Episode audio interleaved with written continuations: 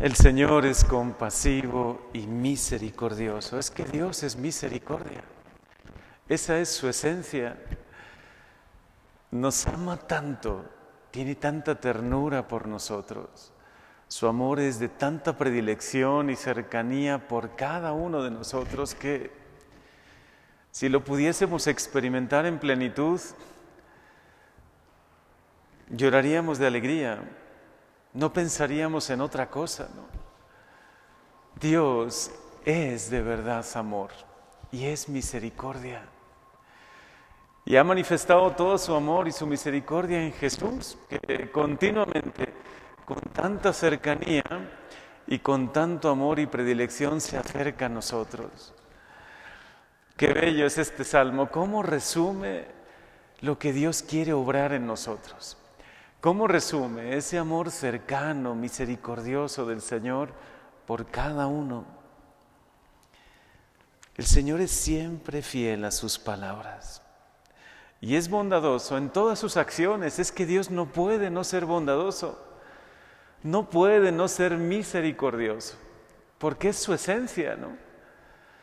Si pudiéramos conocer de verdad, si pudiésemos todos nosotros conocer y experimentar el amor cercano y misericordioso que Dios nos tiene.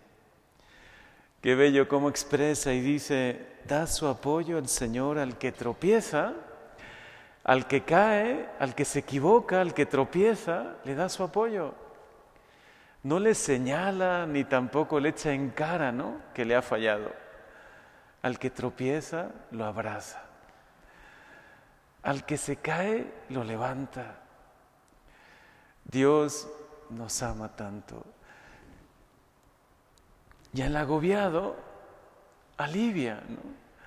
Vengan a mí todos los que están agobiados por la carga, por lo que sea, por una pena, por una situación que viven, por algo que agobia sus mentes, sus corazones, por una situación familiar o económica, vengan a mí los que están agobiados y yo les daré alivio, dice Jesús. Y es que solo hace eso, el Señor es tan bueno. Y cada uno de sus sacramentos es un encuentro con nosotros para precisamente traernos alivio, paz, amor y misericordia. Piensen en los sacramentos. Qué bien los pensó Jesús para ir sanando nuestra vida, para ir dándonos alivio, consuelo a cada uno de nosotros. La confesión, cuando estamos agobiados por la carga, por la pena, por haberle fallado a Dios, Él nos abraza lleno de misericordia y nos da su perdón. Y por eso Él se ofreció, por eso ofreció también su sangre, para que tú ahora puedas sentir, experimentar el perdón, la paz de Jesús en la confesión. En la comunión, cuando necesitamos mucho experimentar la alegría de un Dios vivo, de Jesús que está vivo y resucitado en medio de nosotros, Él se encuentra con nosotros. Y no solo eso, nos abraza con misericordia, como lo hizo con María Magdalena, con Juan, con Pedro, después de haberle negado y después de que resucitado lo encontró, ¿cómo sanó las heridas de su corazón haciéndole confesar que lo amaba, ¿no?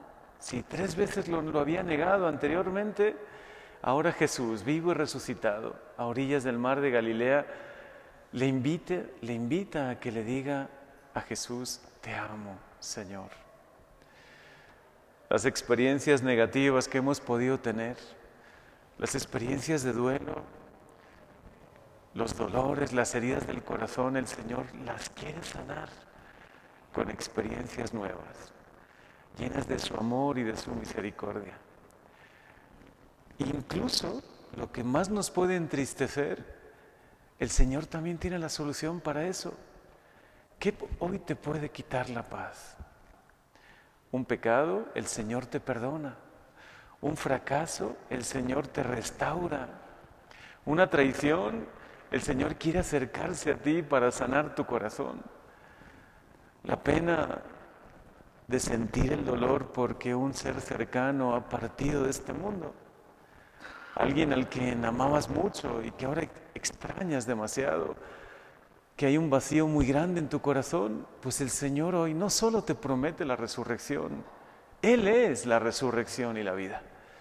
Él es un Dios vivo y resucitado que hoy se acerca a ti, te abraza, llora contigo como lloró con su, con su amigo, por su amigo Lázaro, y no solo eso, hoy te da la certeza del cielo, hoy te da el consuelo, la paz.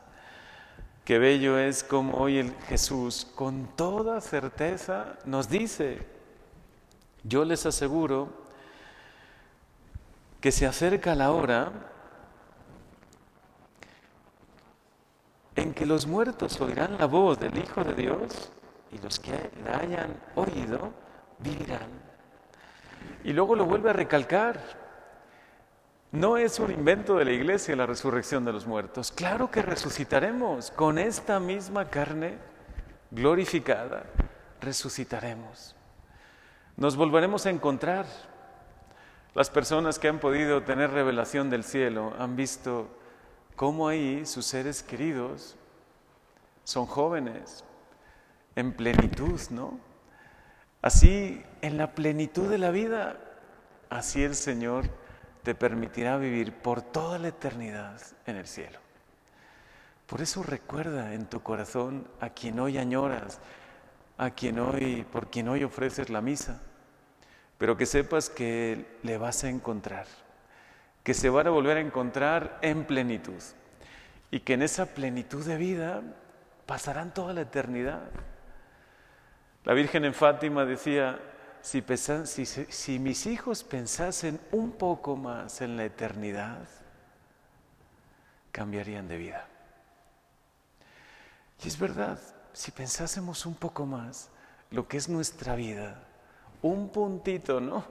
En comparación con la eternidad que nos espera. Hoy escucha a Jesús, que te lo dice. Él es tu Dios cercano, tu Jesús lleno de vida y de amor para ti. Abre tu corazón si tienes algo que decirle, si hay algo de lo que le quieres pedir perdón, si necesitas que algo en ti, en tu corazón, en tu alma, el Señor lo sane. Y hoy dile, yo creo, Jesús, que tú eres amor encarnado. Eres el amor de Dios con nosotros. Y estás vivo y resucitado en medio de nosotros. Y hoy sigues obrando milagros espirituales y sigues sanando el alma y el corazón de los que se acercan a ti y sanando enfermedades y sobre todo dándonos la esperanza de la vida eterna, del cielo que nos espera. Creo, Señor, que eres compasivo y misericordioso, que eres el amor mismo encarnado. Y quiero conocerte más. Y quiero acercarme a ti, Señor, y experimentar tu bondad, tu amor, tu gracia y tu misericordia. Que cada misa, cada comunión, eso sea para ti. Un encuentro personal con Jesús vivo. Porque Él está vivo y resucitado. Solo pasó tres días en el sepulcro y lleva más de dos mil años resucitado.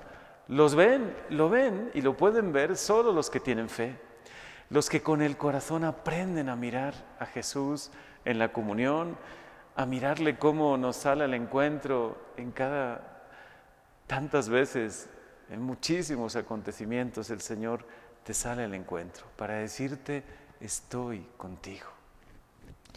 Creo, Jesús, creo en ti, Señor. Creo que eres mi Dios, mi Señor, compasivo y misericordioso.